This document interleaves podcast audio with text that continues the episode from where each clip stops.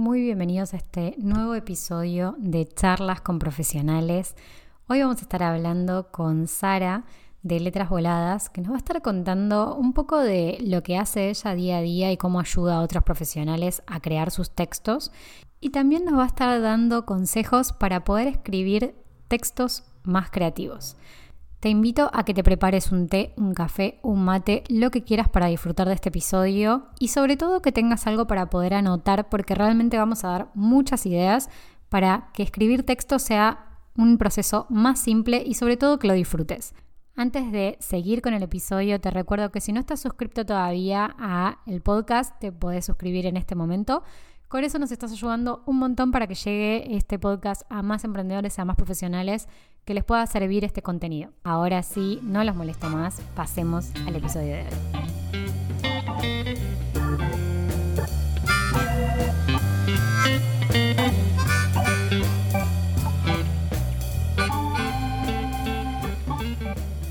Bueno, hoy estamos en un episodio que la verdad que es muy esperado por mí principalmente, porque la persona que tengo del otro lado de la pantalla la sigo hace un tiempo, la admiro muchísimo, es una profesional independiente que está aquí en España, que nos cuenta, bueno, abre creo que las puertas de su casa, de su mente, de un montón de, digamos, de creatividad que nos va compartiendo día a día en redes sociales y me parece que puede traernos mucha inspiración a este episodio.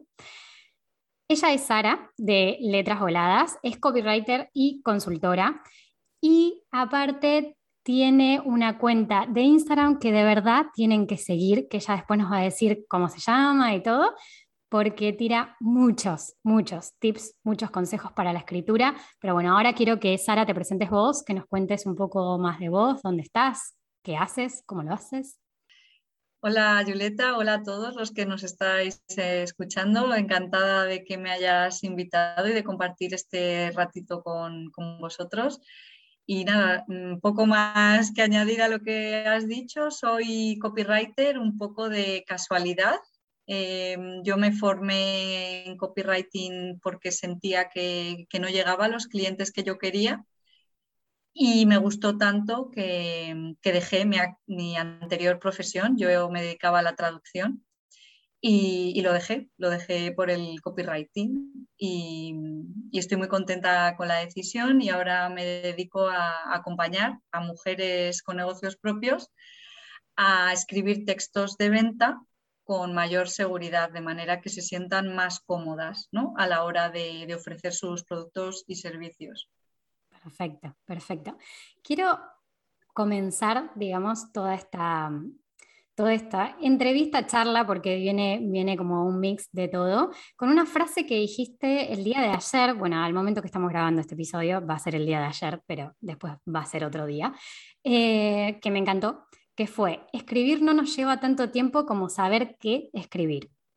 Y me pareció muy interesante y creo que toca la fibra de muchos emprendedores y profesionales independientes que estamos detrás de cuentas de Instagram, cuentas de LinkedIn, cuentas, bueno, también de newsletter, ¿por qué no? Que uno a veces tiene muchas ganas de escribir, pero realmente cuesta mucho tiempo, lleva mucho tiempo decidir qué. Una vez que estamos escribiendo, yo siento como que todo fluye. Exacto. Pero bueno, es verdad que nos lleva mucho tiempo y me parece que ahí diste como muy en la clave. Y sí, para introducir el tema, también hay otra, otra frase que, está en tu sitio web que me gustó mucho, que me parece que tiene mucho que ver con esto que nos vas a traer hoy, el día de hoy, con estos consejos que nos vas a dar, que dice, en Internet escribir bien tus textos suma, pero escribirlos emocionando multiplica. Y ahí es como que te doy la entrada para que nos cuentes un poco más sobre estos consejos que nos traes el día de hoy, porque realmente creo yo que todos necesitamos aprender un poco más sobre copy para saber cómo comunicar y trasladar todo eso que nos emociona, por lo que empezamos a emprender, por lo que tenemos una marca, sea personal o comercial, y transmitir ese mensaje de una forma diferente. Hay muchísimo ruido hoy en día en redes sociales, me parece que hay mucha información y emocionar creo que es la clave, ¿no? Creo que es la esencia.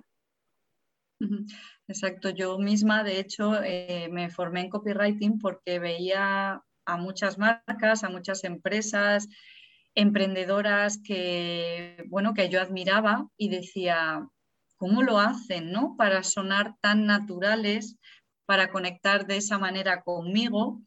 Y, un poco por, eh, a partir de este reclamo de, la propia formación que yo hice de copywriting, que evidentemente estaba muy bien vendida, pues eh, me formé, me formé y descubrí una herramienta que está muy ligada con, pues, con cómo me gusta relacionarme a mí, que llevo toda la vida escribiendo, se me da mejor escribir que hablar. Me parece que es una labor más sosegada, más calmada, que te permite controlar en cierto sentido mejor lo que dices y cómo te sientes y sobre todo cómo quieres hacer sentir al otro, ¿no? que de esto va un poco el copy y las emociones. Y entonces, pues, pues eso, que, decidí formarme porque vi que era una herramienta como que te lo ponía mucho más fácil a la hora de, ofrecer tus servicios en, Internet, ¿no? Y, empecé un poco por intuición, creando contenido, porque me apetecía, porque me, llamaba mucho la atención el cómo conectar eh, con las personas gracias a las palabras, gracias a, al final, una, una manera de trabajar esas palabras. Y, empecé un poco así y he acabado pues eso, ahora con, con, un negocio propio y acompañando a otras, a otras mujeres sobre todo, ¿no? porque creo que aquí sí que hay parte de, un rol de género, como que tenemos mucho más asumido ciertos roles que tenemos que, o que la sociedad o los demás esperan que, desempeñemos y que hace que cuando tenemos una empresa, un negocio, quizá nos, sintamos peor, sintamos más incomodidad a la hora de, ofrecer lo que hacemos, ¿no? Porque, bueno, cuando cuando te han dicho que tienes que ser toda la vida muchas cosas, pues muy buena madre, muy buena hija, muy buena amiga, muy, y además eh, tener tiempo para tener una carrera profesional de éxito, ¿no? Son, cuando te dicen todo eso todo el rato, pues evidentemente si te dedicas o haces cosas diferentes a esas expectativas, pues te sientes incómoda. Y a la hora de venderte, que supone exponerte, Claro, te colocas en una, situación de vulnerabilidad, entonces cuesta. Y con el copy lo que consigues es un poco, a mí me gusta poner la metáfora de que es como un puente, ¿vale? Es como un puente entre las personas a las que tú quieres llegar y, y, quién eres tú y cómo vives tu negocio y cómo ves tu negocio, ¿no? Porque al final a todas mis clientas las pasa y a mí me pasaba lo, exactamente lo mismo. Yo tenía muy claro lo que quería que fuese mi negocio pero luego, y, de manera personal, en persona me salía muy bien contarlo, pero luego mm, a la hora de escribir no me salía tan bien. Sonaba demasiado profesional o, intentaba sonar demasiado incluso inteligente o con un registro como mucho más elevado, ¿no? Entonces, el copy lo que consigue es que esa línea entre seguir siendo profesional y no perder tu esencia y lo que de verdad quiere el cliente, pues conseguir ¿no? Eh, conectar, comunicar una manera de hablar de uno con una manera de hablar de, la otra parte. ¿Me he explicado más o menos? Sí, que nos cuesta básicamente vender. A mí me ha pasado también, o sea, yo me siento muy identificada con eso porque en persona fluye. En persona siento que puedo contarlo, que puedo transmitirlo, que como cómo me presento a la persona, la postura que tengo, las palabras que utilizo y demás son a favor de ese mensaje y de esa conexión, pero al momento de redactar o usamos palabras difíciles, tratamos de usar tecnicismos que después terminan no entendiéndose absolutamente nada y en eso eso lo veo por todos lados y lo veo en mí también, que muchas veces lo hago. Y si no, sentimos que es como tan descontracturado que pasa a ser muy informal. Entonces, no sentimos eso, eso que comentabas del profesionalismo, ¿no? que se muestre realmente lo que sabemos, todo lo que tenemos de conocimiento. Así que me encanta esta descripción de copy. No lo había visto de esa forma, me parece que, que copy en el sentido de, de, digamos, lo que vemos en las webs, los que vemos en redes sociales, es como mensaje de venta únicamente pero verlo como una metodología o como una, como una herramienta principal para poder conectar lo que queremos transmitir a la otra persona de una forma que también nos beneficie. Ese es el tema, que creo que si, si logramos esa conexión muchas veces no nos beneficia porque es dar contenido por dar contenido, que después vamos a hablar un poquito más de ese tema. Pero, pero es verdad, es verdad esto que, nos comentás y que me parece que, es una muy buena descripción de copy, de lo que significa copy.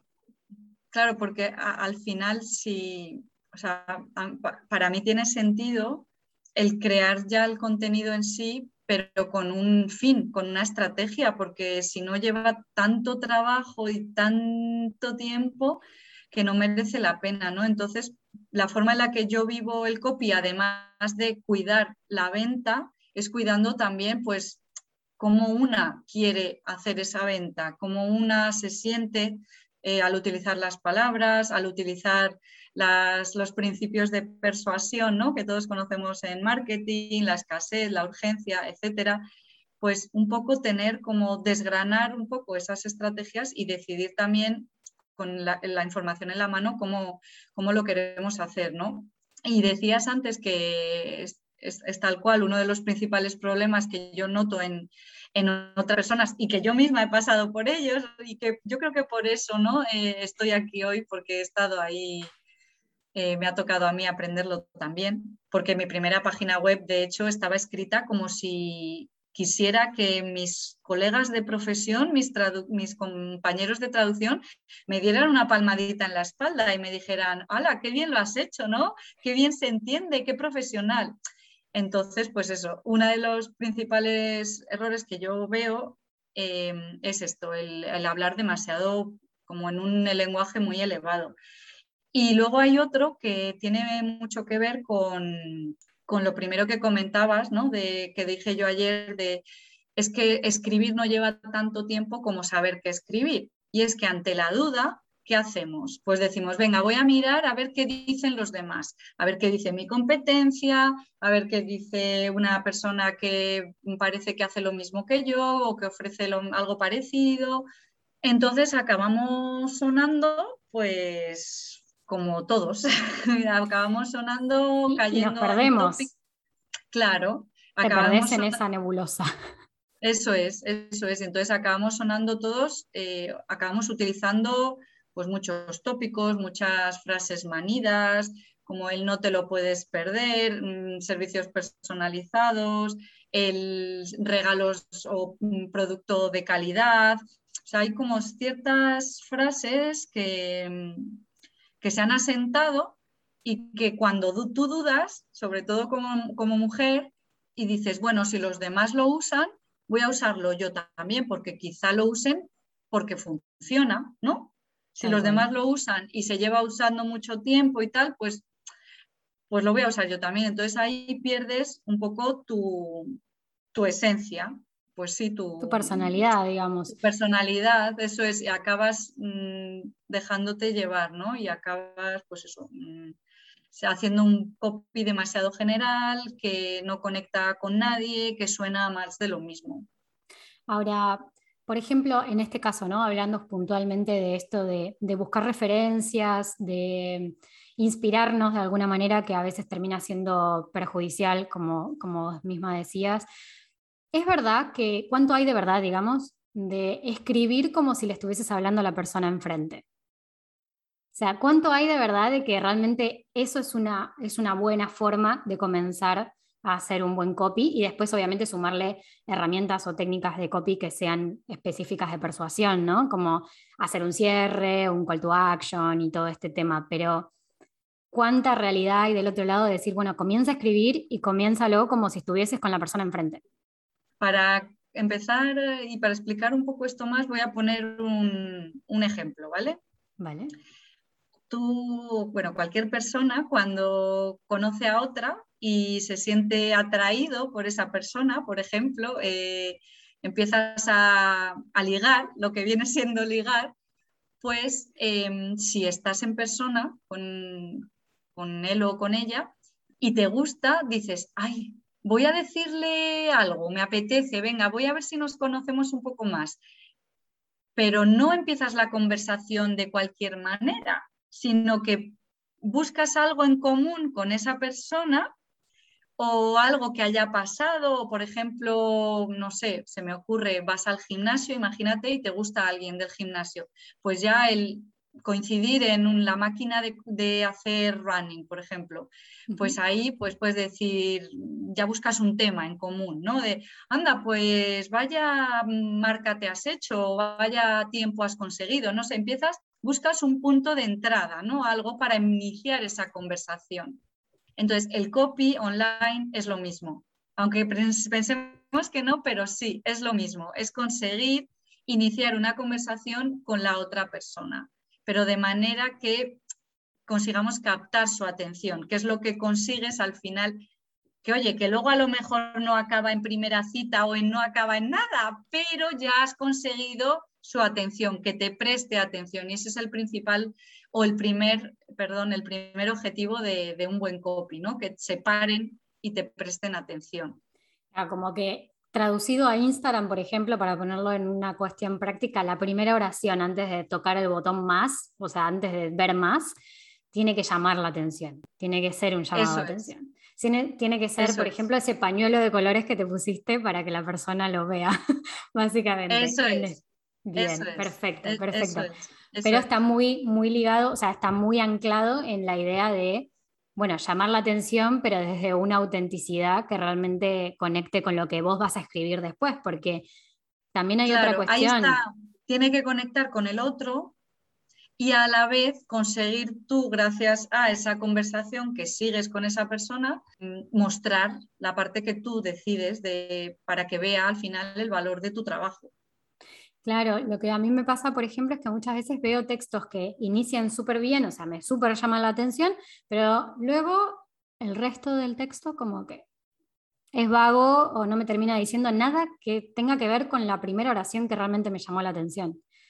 O sea, esos textos que quizás utilizan, se utilizan herramientas de persuasión no comunes y corrientes de toda la vida, de tres cosas que, bla, tres claves para, bueno, eso, pero que después abajo no sigue una coherencia o no me dice, en definitiva, esas tres claves, eh, es como que se pierde un poco. Entonces hay que ver que tiene que todo tener el mismo, la misma congruencia en el mensaje, ¿no? Claro, es que de hecho el copy solo es una herramienta, o sea, la base para conseguir ventas es tener un buen producto o servicio. Es decir, si el contenido, mm, si lo tangible, si lo que ofreces no es bueno y el copy si lo es y consigues que, personas acaben invirtiendo su tiempo y su dinero en algo que no se corresponde con las maravillas de, que te decía el copy, pues al final consigues que la persona sienta lo contrario a lo que queríamos en un primer momento. Consigues que se sienta incluso decepcionada, que no recomiende tu marca. Entonces, la base siempre es tener un buen producto o servicio. Y a partir de ahí, o un buen contenido, o buenos argumentos de venta, o, conocimiento especializado, si por ejemplo te dedicas al desarrollo personal, o sea, que se vea que la base tiene que estar ahí. El copy no está para inventarse lo demás, ¿vale? Entonces, aquí es importante ser conscientes de que es una herramienta, o sea, es un gran poder y conlleva, por tanto, una gran responsabilidad, ¿no? Que es mm, ser, ser, fiel a lo que estás ofreciendo o realmente mostrar el valor sin necesidad de ocultar. De hecho, puedes incluso llegar a conseguir que un, algo que en un principio podría ser mm, poco ventajoso para tu marca, pues conseguir que se vea de manera positiva o, darle la vuelta, ¿no? que lo vean de manera que, mm, que no lo ocultes, que seas transparente, pero que que se pueda ver como también en beneficio de, una persona. No sé si me explica. Sí, sí, sí, sí, te explicaste bien, te explicaste bien. Bien, y mm, bueno, entonces, ¿cómo podemos hacer con este, este tema que tenemos como principal en realidad en el episodio, más allá de que estamos dando vueltas sobre lo mismo, porque en realidad es eso, para escribir textos más creativos, ¿no? De una forma más creativa. O sea, esto de, de por ahí darle una vuelta y no hacer lo típico, lo que más se ve o copiar, digamos. Vale, pues lo primero que yo le diría a cualquier persona que quiera escribir textos que, reflejen más su, esencia y su autenticidad es em, que pensamos que lo que necesitamos es inspiración, pero en realidad es más preparación, ¿vale? Está claro que la creatividad a veces se nos, se nos escurre ¿no? entre los dedos, parece que tenemos que escribir y de repente ese día decimos, ay, no estamos inspiradas o, hoy no encuentro las palabras adecuadas o no fluyen. Eso es cierto y va a seguir pasando porque la creatividad, todas las personas somos creativas, pero la creatividad un poco funciona así. Cuando el cerebro está más relajado es cuando efectivamente surgen las mejores ideas, ¿no? Entonces, desde esta idea de que no es inspiración y es preparación, yo siempre digo que uno, uno de los primeros consejos que doy siempre es tener una libreta en casa, en la cocina, en el salón o cada persona donde sienta que normalmente le surgen más las ideas. En mi caso, por ejemplo, que hay mucha gente que dice, no, ten una libreta en la mesilla de noche. Yo cuando me meto a la cama no me da tiempo porque me quedo dormida, no me da tiempo a, pensar, ¿no? Pero en cambio, cuando estoy en el sofá, es cuando empiezo a notar que me vienen muchas ideas y todo eso. Entonces tengo una libreta que llamo así ideas y tengo un lápiz o un bolígrafo cerca e intento apuntar lo que se me va lo que se me va ocurriendo, ¿vale? Entonces, cuando tú ya tienes previsto que eso puede pasar, que te van a surgir ideas en el salón mientras ves la, la, serie o cuando estás antes de acostarte, cuando tú sabes que eso te pasa y puedes ponerle remedio y utilizar esa libreta para no perder tus mejores ideas. ¿no? Por eso digo que no es tanta inspiración, sino estar como preparada a dar por hecho que la creatividad funciona así. Entonces, uno de los hábitos que yo propongo es esto, tener una libreta de ideas.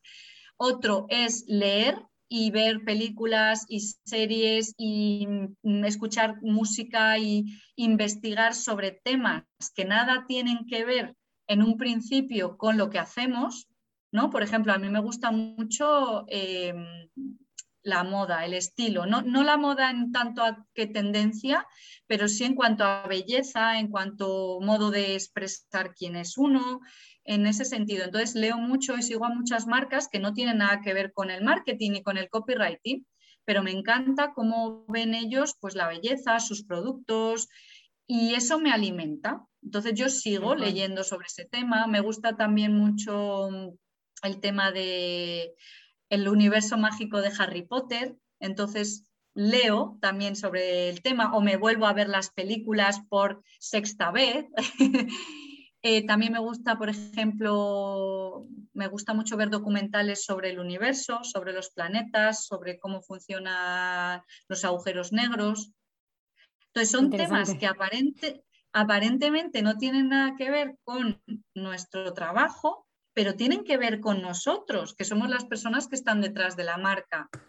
Entonces, si vas alimentándote esa parte tuya que no te cuesta encima invertir tiempo en esos hobbies tuyos o si te gusta, no sé, el, fútbol o las plantas o, ¿vale? Si vas alimentando todo eso, va a llegar un momento en el que de forma como muy progresiva y claro, con, teniendo desde la constancia, perdón, desde la conciencia de que puedes conectar lo que tú haces con esos temas, porque si a ti te gusta tu trabajo y te gusta además los agujeros negros, quizá un día puedas hablar de mm, qué es el coaching según mm, Einstein, por ejemplo. No lo sé, ¿sabes? O qué diría em, Hopkins del coaching si viviera hoy en día, ¿no? Por ejemplo. Tal cual. Y aparte también eso abre un mundo a no solamente a, la imaginación, como, como bien estás diciendo, sino que también a conectar cosas y hacer analogías. Claro, exacto, exacto. Es eso, esas son las analogías. Eso es, de hecho es una estrategia que se utiliza mucho en copy, también en marketing de contenidos, que es el, la asociación forzada, es decir, intentar forzar una conexión entre dos elementos o dos realidades que aparentemente no tengan nada que ver pero a mí me parece una herramienta como muy útil para, uno, sorprender al lector, que es lo que queremos, dos, escribir textos mucho más creativos y tres, mm, a mí eso personalmente me motiva. O sea, es que si escribo siempre lo mismo, si escribo y encima miro lo que dicen los demás, acabo aburrida. Y yo no tengo un negocio para aburrirme, yo tengo un negocio para pasármelo lo mejor posible, ¿no? Entonces, para mí, pues eso es otro, otra herramienta que, que recomendaría. Totalmente, totalmente, me encanta. Es que aparte la inspiración en realidad sale de lo cotidiano muchas veces y es eso lo que conecta más. Entonces hay que aprender un poco a abrir los ojos a, lo simple, a lo que tenemos al alcance. Claro, que, que, ojo, yo entiendo y sé, porque a mí me pasa muchas veces, que es muy fácil la teoría. Yo estoy contando ahora aquí, ahora mismo, la teoría de, vale, hazlo así, pero luego te pones a practicar y dices, uy, ¿cómo? Esto lleva tiempo realmente, o sea, no no es algo que digas, vale, aprendo a ver el mundo o aprendo a ver lo que me pasó el otro día con el vecino o lo que me pasó en, el tren de viaje a Madrid de manera que me sirva para hablar de mi negocio, ¿no? Es, como estar ahí, ir, ir entrenándolo, ¿no? Ir, ir, ir, teniendo esta visión. Entonces, pues bueno, yo siempre digo que independientemente del tipo de marca que seas, que intentes mm, buscar personas del mundo del marketing, de contenidos y del copywriting que conecten contigo, con cómo hacen ellos su trabajo, porque muchas veces al ver en otras personas lo que a ti te gustaría conseguir, al leer textos como a ti te gustaría escribir, eh, te ayuda a ti a aprender a hacerlo, a base de verlo, a base de estar en contacto con ello, de practicar, ¿no? Sobre todo de practicar. Es una, es una cuestión, es como cualquier hábito y como cualquier habilidad, hay que practicarlo y, eso es lo que termina haciendo que después cada día nos superemos y sea un poco mejor. Eso, eso es verdad. Eso es. Tal cual. Eso es. y de hecho, uno de, los de los consejos que, que, quería compartir hoy era, era hablar de nuestro día a día, de utilizar las cosas que nos pasan en nuestro día a día como base para, para conseguir que, los clientes, o sea, para llegarles más al corazón, no solo a la cabeza, pero sino también al corazón, ¿no? Porque las historias, el storytelling, el famoso storytelling, es una manera muy fácil de, conectar y de darle un sentido a la marca que antes no tenía. ¿Vale? y es algo que ya sabes. Lifestyle, es, lo que es un poco eso es, y ya lo sabemos hacer, porque lo hacemos con nuestros amigos. Tal, tal. Y aparte después termina siendo que toda tu experiencia del día puede ser contenido. Todo es contenido, en todo ves contenido. Ese es, eh, claro, ese, es el otro extremo, exacto. Claro, es como, me acaba de pasar algo en la calle, bueno, eso eh, puede ser un posteo, puede ser un mail, puede ser... Es como que lo, lo empezás a visualizar, o sea, diferente. Total. Es, espectacular eso. es espectacular. tengo, una, tengo una clienta que me, lo dice, dice, es que yo ya voy pensando en newsletters. Esto para la newsletter, esto para la newsletter, esto para la newsletter. Y es que a veces también cuesta un montón verlo de esa forma porque para nosotros es algo cotidiano o para nosotros es algo que ya sabido, aprendido y superado, algunos temas, ¿no? Quiero decir, pero para el otro no, entonces eso puede ser un gran contenido para otro. Lo que pasa es que para nosotros lo vemos como tan, tan habitual que, bueno, que no, no, lo tenemos en cuenta, pero a mí me pasa, por ejemplo, con tu cuenta puntualmente, que a veces aparecen historias donde estás hablando de una palabra que escribimos mal y decís la palabra, haces la pregunta, contás cómo se escribe, por qué se escribe así, y es algo que para vos es súper sabido, para vos está como súper entendido y es cotidiano en el escribir en tu día a día. Pero para el otro, que está del otro lado, decís, ah, bueno, la estoy escribiendo mal eh, hace años. Me encanta, o sea, me encanta que hayas sacado este tema porque también es uno de los malos hábitos ¿no? que tenemos antes de saber nada de copy y que, insisto, no, no, pasa nada, es normal, cada uno lo hace lo mejor que puede, ¿no? Con la información que tiene y lo mejor que, sabe. Y, pero luego, claro, descubres el copy y dices, madre mía, ¿dónde, ¿dónde ha estado ¿no? todo este tiempo? Y sí, este hábito consiste en, dar por hecho que los demás saben lo mismo que sabemos nosotros. Es decir, en ver nuestro trabajo con nuestras con nuestra óptica, con nuestras gafas, con nuestros ojos. ¿Vale? Y la venta no va de cómo vemos nosotros nuestro negocio, sino que va de cómo lo ve el cliente. Entonces es importante hacer este ejercicio de un poco también de, quitarme los, mis zapatos, ¿no? de, dejar de hablar de mí misma, de mirarme el ombligo y mm, hacer este ejercicio de, retirarme y preguntar al cliente, oye, mm, ¿cómo ves tú esto? Oye, ¿qué te ha parecido? Oye, ¿cómo mejorarías? Mm, o cualquier metodología o herramienta para conseguir ese feedback ¿no? de, del cliente, pues nos ayuda a salir de nosotros y poner el foco en, en quien hay que ponerlo, que son las personas a las que, a las que ayudamos. Y efectivamente muchas veces no, no conectamos, no, persuadimos, porque no damos esos detalles que para nosotros son obvios, pero para el cliente no lo es. Hace poco me decidí y dije, hoy era fin de semana, y dije, voy a hacer galletas de mantequilla. Era la primera vez que hacía galletas de mantequilla. Así que seguí una receta y yo ahí, pues mm, todo cuidadosa con los pesos, con las cantidades, me compré hasta un rodillo de madera para amasar, estaba súper contenta porque iba a hacer mis primeras galletas de mantequilla. Genial, lo hice, hice la masa, seguí los tiempos que ponía en la receta y al final ponía tenerlas en el horno entre 10 y 12 minutos. Pues eso hice, yo las metí en el horno ¿Y qué pasó cuando acabaron, pasaron esos 10, 12 minutos? Yo abrí la puerta del horno, utilicé un cuchillo para ver si estaban hechas, digo, uy, si esto está muy blando, no puede ser, no puede ser, no se ha hecho. Mi lógica en aquel momento me dijo, bueno, pues entonces voy a mantener otro tiempo, eh, voy a dejarlas más tiempo ¿no? en, en el horno. ¿Qué pasó? Que las, las quemé, las quemé y claro, luego resultó que es que las galletas de mantequilla, a medida que se enfrían, endurecen. Y la receta no lo sabía, no lo decía, ah. perdón, la receta, la receta no decía ese detalle. Entonces yo no tenía por qué saberlo. Si una receta mucho más empática, mucho más persuasiva, incluyera o, en este caso esa receta en concreto hubiese incluido esta información que para la persona que la redactó era obvia, pues a mí no se me hubiesen quemado las galletas. Tal cual, bueno, eh, es el gran ejemplo, porque es verdad, o sea, si no, no lo sabes, ¿por qué lo, o sea, ¿por qué lo tendrías que saber?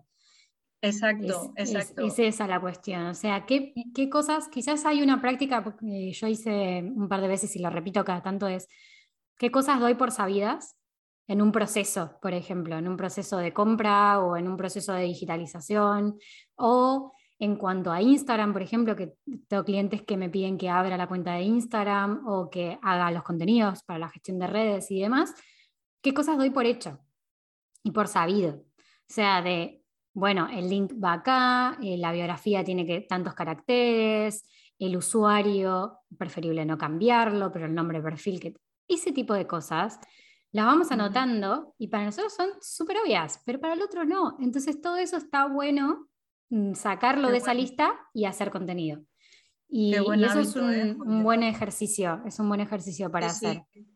De hecho, me, lo, me, voy a tomar nota de, me voy a aplicar mi propio cuento, porque yo hay muchas veces que, que peco y se me, de manera natural se me va otra vez y me vuelvo a ir a hablar en términos o doy por hecho mucha información que la persona que me está escuchando quizá no tiene, ¿no? Pero bueno, que es normal. Con esto quiero decir que, que yo lo comento y lo, tengo identificado, pero que hay veces que, que, me cuesta, porque al final es un cambio de, de, mentalidad, hay que parar la rutina del día a día, que mm, en general no tenemos tiempo para ello y no queremos, porque es como, venga, cuanto más haga, mejor para el negocio porque si no trabajas, cuando tienes un negocio, si no trabajas, pues no cobras.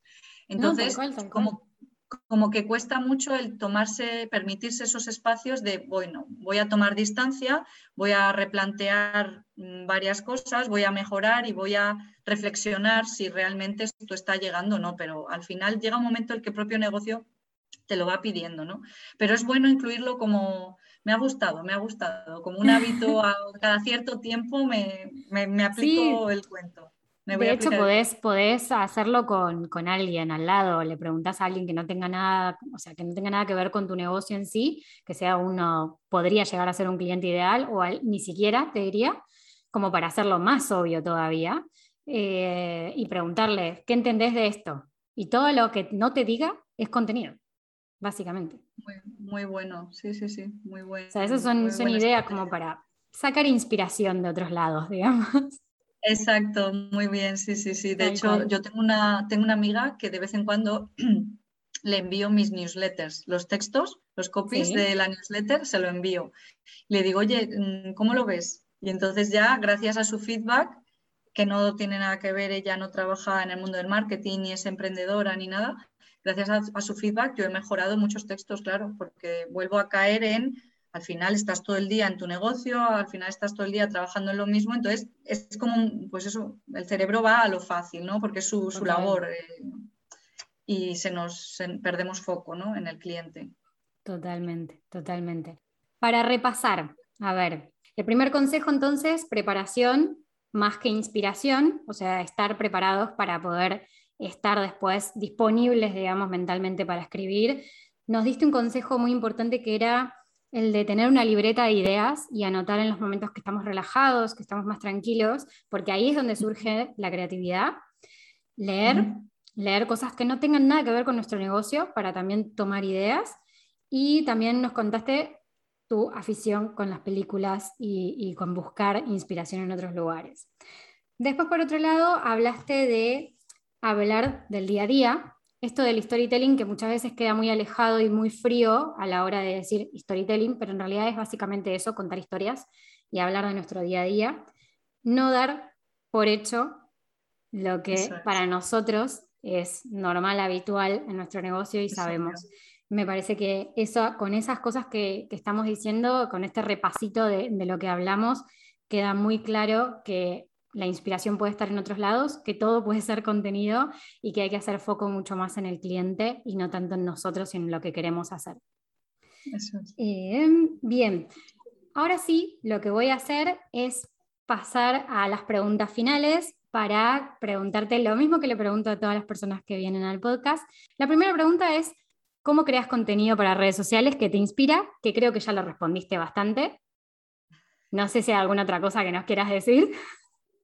Añadiría que me inspira mucho las dudas que sigo viendo en mis clientas o mm, los, los, hábitos, malos hábitos que sigo viendo que tienen, que vuelven a, perder foco y entonces es como, vale, Sara, vuelve a crear contenido sobre este tema porque veo que no ha quedado claro, ¿no? Añadiría eso. Perfecto, me encanta.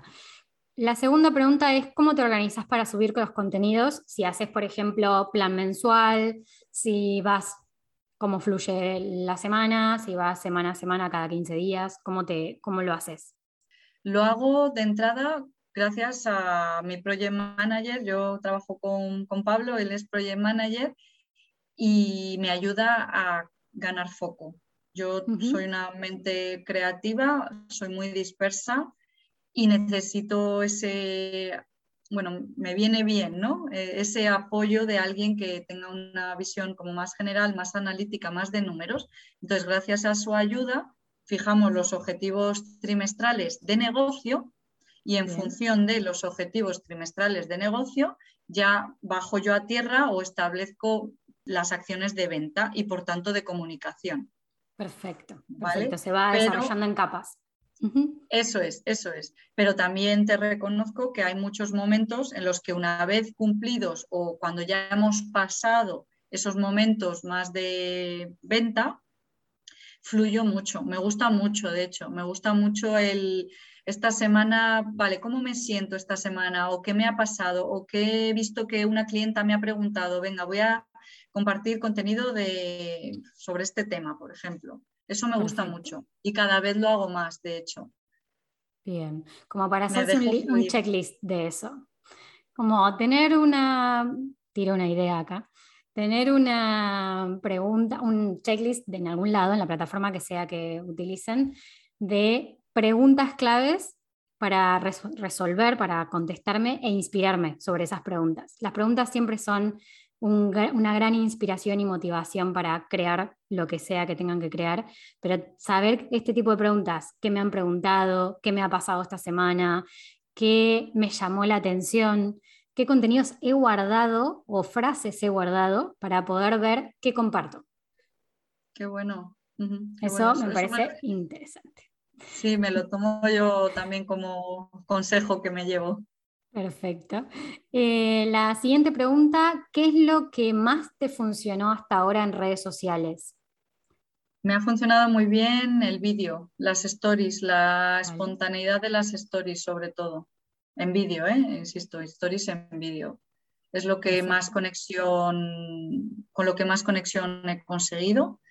Y bueno, hasta tal punto que, que ahora muchas de las personas con las que hace años eh, empezamos a mandarnos mensajes directos o a intercambiar opiniones, ahora incluso son clientas.